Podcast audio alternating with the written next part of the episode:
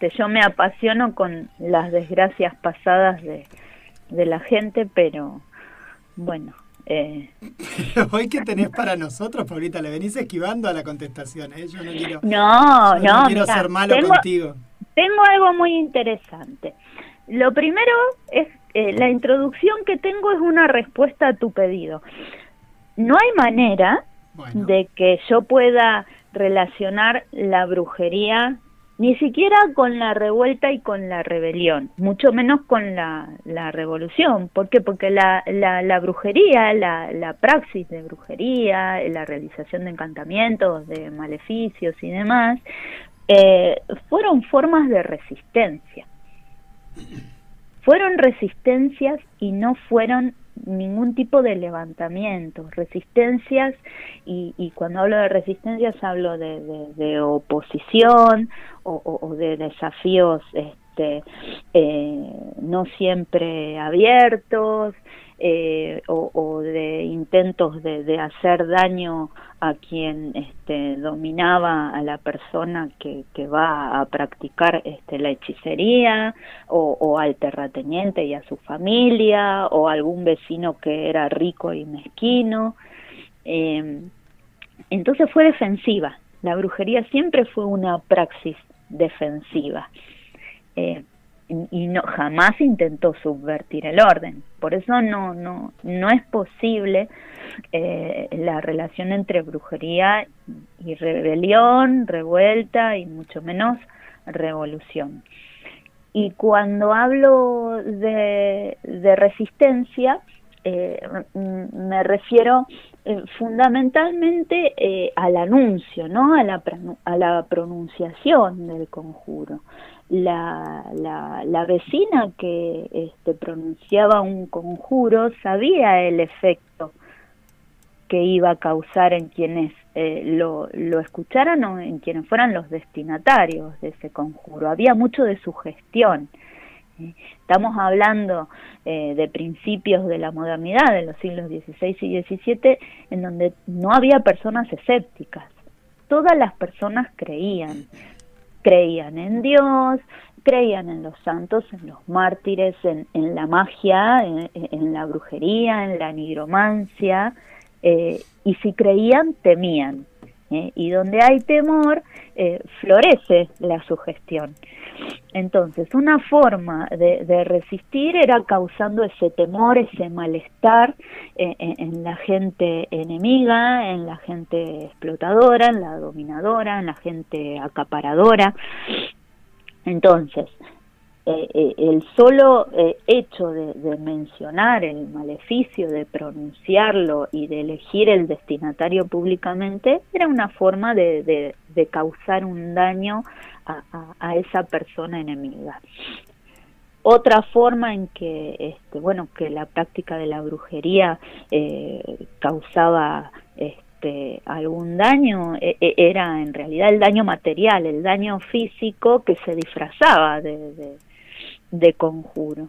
Eh, eh, las mujeres de las aldeas este, solían eh, envenenar no solo a sus maridos cuando estos eran violentos, sino también a, a quienes les les arrendaban una parcelita y no y les subían las rentas a los grandes terratenientes, a los cobradores de impuestos, o sea, había un montón de estrategias que, que eran absolutamente empíricas, históricas y que se disfrazaban eh, con el eh, con el velo de lo sobrenatural. Por ejemplo, la del envenenamiento, eh, la de la cosecha a furto, o sea, se cosechaba a, la noche eh, y, se escondía la cosecha y al día siguiente se le comunicaba al señor que la cosecha había desaparecido y generalmente se culpaba a los tempestarios, que se supone eran este, personas de, de un pueblo que estaba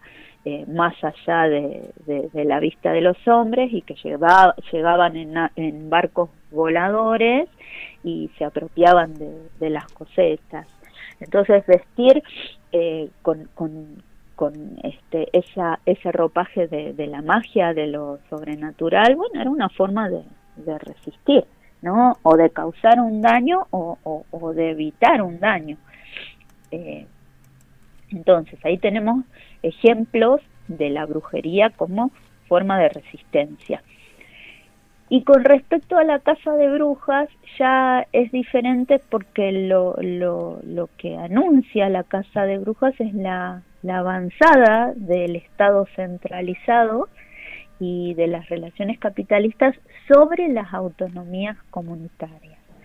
O sea, si la, eh, la praxis de brujería eh, es una forma de resistencia, la avanzada sobre esas praxis este, bueno, es una forma de dominación y, de opresión y, fue una herramienta más que tuvo el Estado moderno para ponerle fin a las diferentes autonomías que eh, a fines de la Edad Media eran muchísimas.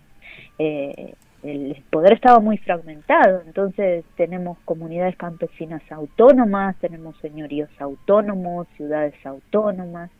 Eh, y, y, bueno, la persecución, la acusación y la persecución de las brujas fue una herramienta más para eh, poder este, juntar todos esos trozos autónomos de territorio bajo, el, bajo un poder central. Entonces, desde abajo, esa casa de brujas la tenemos que ver como la, descomposición eh, de la autonomía eh, campesina, de la autonomía comunitaria y la pérdida de, derechos y de poderes de las mujeres, porque el Estado avanzó sobre dos cosas, sobre las autonomías de las comunidades, que fueron las que más resistieron, porque con los otros poderes se negoció, y las autonomías reproductivas de las mujeres. Eh, ¿Por qué? Porque de esas autonomías reproductivas dependía la autonomía de las comunidades. Las comunidades que tenían sus, hechiceras, sus curanderas, sus aborteras, no necesitaban de médicos diplomados, ni de agentes sanitarios, ni siquiera de curas, porque eran las mujeres las que mediaban con el más allá. Entonces, este, la presencia de esas mujeres que después fueron llamadas brujas, eh, bueno, este, atentaba contra, contra eh, eh, quienes estaban arriba, quienes, contra quienes llevaban las riendas del poder, porque hacían innecesarios, volvían innecesarios a todos los funcionarios del Estado y de la Iglesia.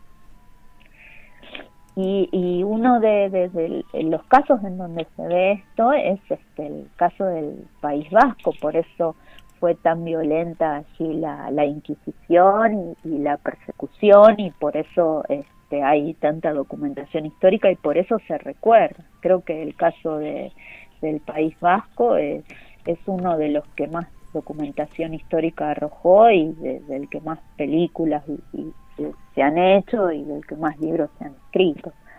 Está eh, esa película, por ejemplo, Aquelarre, la que...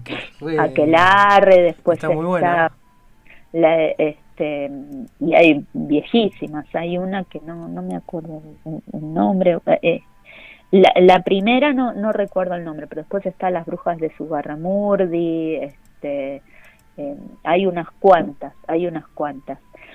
Eh, eh, la cuestión con el País Vasco es que todas las provincias del norte del país eran provincias pesqueras y, provincias comerciales y la mayoría de, los hombres jóvenes y adultos eh, del País Vasco se dedicaban en el siglo XVI y en el siglo XVII a la actividad este, marítima y se ausentaban muchísimos meses eh, de sus casas porque era el, tiempo que les requería eh, sus viajes ida y vuelta a lo que hoy es Canadá. Entonces, este, quienes estaban eh, a cargo de, la administración pública, del culto religioso y demás eran las mujeres. Sí, sí. Bueno, y aparte, bueno, era como era una sociedad que se establecía por mayorazgo, muchas veces las mujeres, cuando eran la primogénita, se quedaban con, con, la, eh, con las propiedades. Sí, las mujeres tenían muchos bienes, tenían tierra, incluso hacían de sacristanas, que era este, escandaloso en esa época. pero eran mujeres que, bueno, se sabían defender militarmente, eh, sabían negociar en la arena política, administraban muy bien la cosa pública, tenían a los curos, mantenían a los curas de los pueblos a raya, eh, y eso no solamente significaba el autogobierno para las mujeres, sino para sus propias comunidades. Entonces, este, eh, bueno, eh, la avanzada de que no fue tanto de la Inquisición, en realidad fueron las autoridades locales eh, y, bueno, la Inquisición venía después, pero en muchas ocasiones la, la, la Inquisición lo que hizo fue apaciguar las aguas. Eh, ah, mira. Menos mal.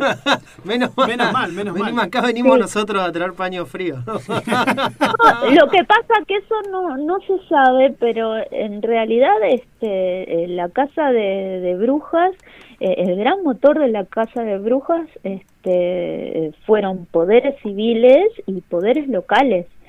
Eh, Mira, acá nos dice un amigo que Milagro Sala sería como el equivalente de la bruja de, Gerardo Morales, digamos, ¿no? claro, claro. Bueno, que la casa de brujas históricamente existió y existió y cobró diferentes formas.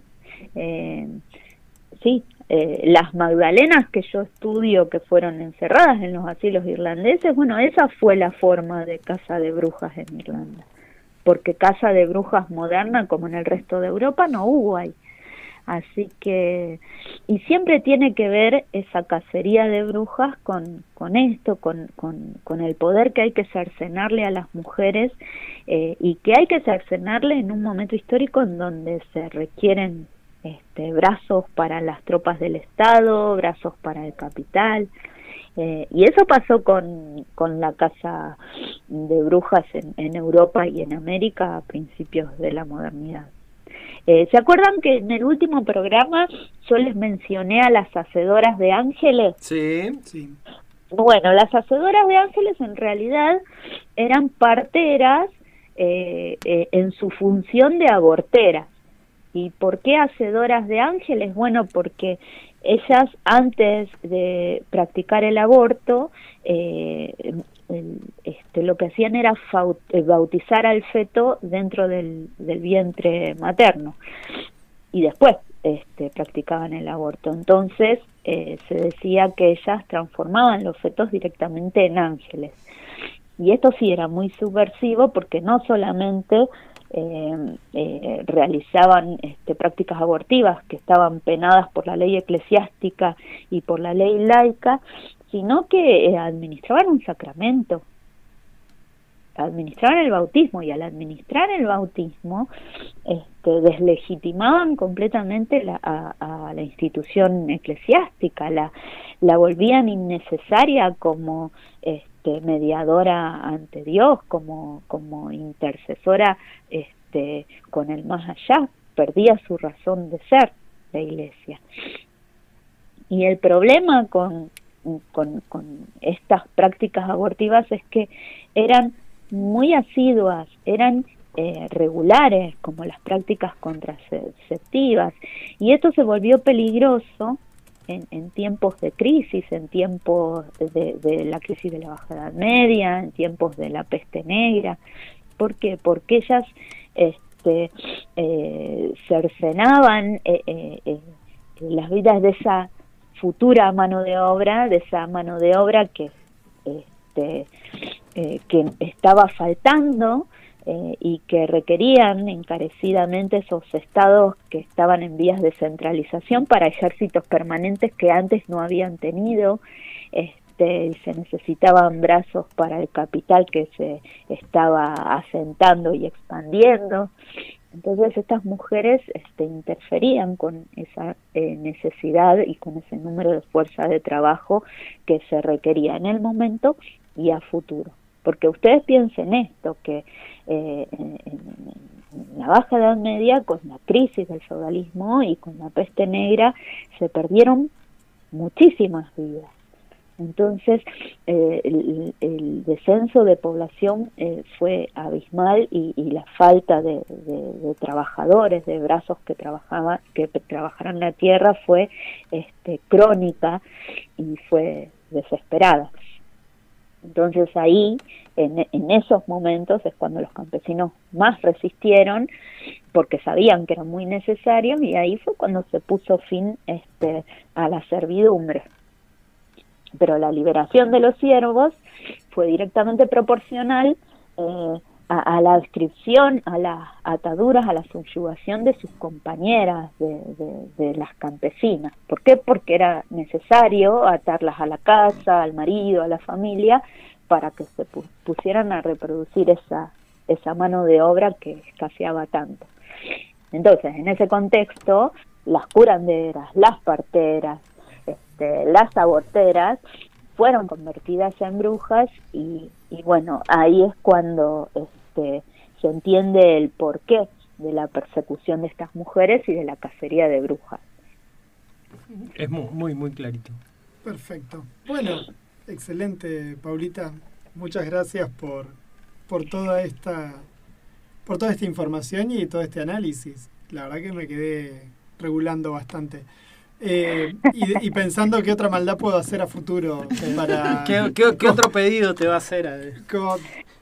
Claro, sí, eh, la verdad fue la primera vez, Juan, que no tuve respuesta rápida y que eso, entré en crisis yo porque no, no, no había manera, ¿eh? No. no, vez... que yo, claro, pero está bien porque lo que vos decías es esto, ¿no? Que la brujería al, de alguna manera va en va a ir como en, no en contra respuesta de la rebelión. Yo lo pensé al revés, pensé que era, un que era también producto de la, rebelión. Entonces yo lo pensé desde ese lugar. Igual yo creo que en mi desconocimiento total de la, historia del, del periodo colonial ah, argentino, pero me parece que el rol que cumplían por ahí las brujas en Europa medieval lo cumplían por ahí las mujeres de los pueblos originarios Sí. En, el virreinato. Y sigue sucediendo. Entonces por ahí puede y sigue sucediendo. Y, y, piensen ustedes si no fue eh, cacería de brujas lo que ocurrió en, en Lago Mascardi. Claro, exactamente. Sí, lo que pasa continuamente con muchas machis en nuestra zona. Sí. Cuando la mujer concentra en, su figura y en su accionar este, eh, formas de resistencia y formas de, autonomía que no le sirven solo para resistir a ella, sino a su pueblo, a su comunidad, bueno, ahí tenemos al nacimiento de las brujas y, tenemos a, todas las prácticas represivas que como sea que, se ejerzan y, y se llamen van a ser casa de brujas. O sea, hay, hay mucha rebeldía eh, en su pero la rebeldía no es rebelión, no, no es lo mismo. Hay resistencia. Bueno. muchas gracias, Paulita, como siempre. No, no, por favor. Esperemos tenerte por acá la próxima columna. De acá una. Sí, sí. Sí, la próxima voy porque ya aprendí y no tomo más helado. ¿Helado? Le pegó mal el helado. Oh, Ahora de que está sana le pega mal el helado, ¿te das cuenta? Hay que buscar alternativas. Era la menta granizada. Helado deslactosado, no sé. claro, ¿qué, qué sabores? No, me encima es la primera vez en la vida que como un helado diet. Me pedí un helado diet ah. de, de frutilla a la crema y de dulce de leche que además de ser muy feo me hizo mal. ¿Sabes qué, Paulita? Viste que esta semana la OMS sacó una declaración de que todos los edulcorantes de cualquier tipo son muy nocivos y es, aconsejan que incluso coman azúcar en vez de cualquier tipo de edulcorante y cosas diet. Ay, yo lo leí, pero ya me cansa. Tengo que vivir cambiando las cosas. ¿Viste? Una vez que me acostumbro a los edulcorantes, ahora me los, me los sacan. No, ya no. Después van a empezar a decir que hace bien la cerveza, ahora que ya no. bueno, ahí va, ahí va, ahí va, arranca con un ataque psicótico. Claro, sí, sácale con un hacha y... Paula sin libros y sin cerveza va perdiendo la cabeza, va a estar como Homero Simpson. bueno, Paulita, muchísimas gracias por tu tiempo. Nos vemos más tarde. Sí, por supuesto, ahí, ahí estaré. Ahí estaremos. Bueno. Muchas gracias. Adiós. Abrazo. abrazo. Bueno, ahí pasó Paula Braín con su columna habitual en la que nos habla y nos cuenta un montón de cosas sobre el medioevo y lo cruza con sus eh, especializaciones. Bueno, ella eh, trabaja en la cátedra de Historia, medieval. y bueno, lo cruza ahí justamente con muchas de sus... Eh, de cómo poder Sus pasiones pasiones pasiones que muchas veces no puede terminar de desarrollar en la facultad. Acá va y cuenta algunas cosas más que eh, que bueno, que vamos a terminar recopilando en algún momento todas las charlas con Pablo. Ni más ni menos. Eh, así que bueno, el señor Simonetti, bueno, vamos a hacerle un poco de publicidad a lo que acaba de decir. Están organizando, tienen un festejo hoy. Sí, sí. Y feliz día, que no, lo hemos visto. No, sí, Feliz día del docente universitario. Fue el lunes pasado. El lunes pasado, pero bueno, no nos vimos. Y, y hoy celebramos un ratito ahí con las compañeras y los compañeros, un poco también para, para celebrar que presentamos lista en el sindicato de vuelta, no, entendemos que es lista única en, a nivel provincial, así que como que tenemos que aplaudirnos.